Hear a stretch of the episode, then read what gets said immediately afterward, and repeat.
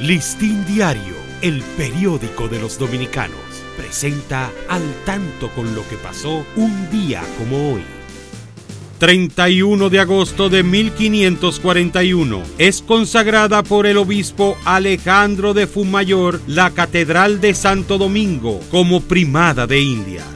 1996, República Dominicana recupera el derecho al voto en las Naciones Unidas tras el pago de 897.722 dólares con los que el país recuperó todos sus derechos ante ese organismo.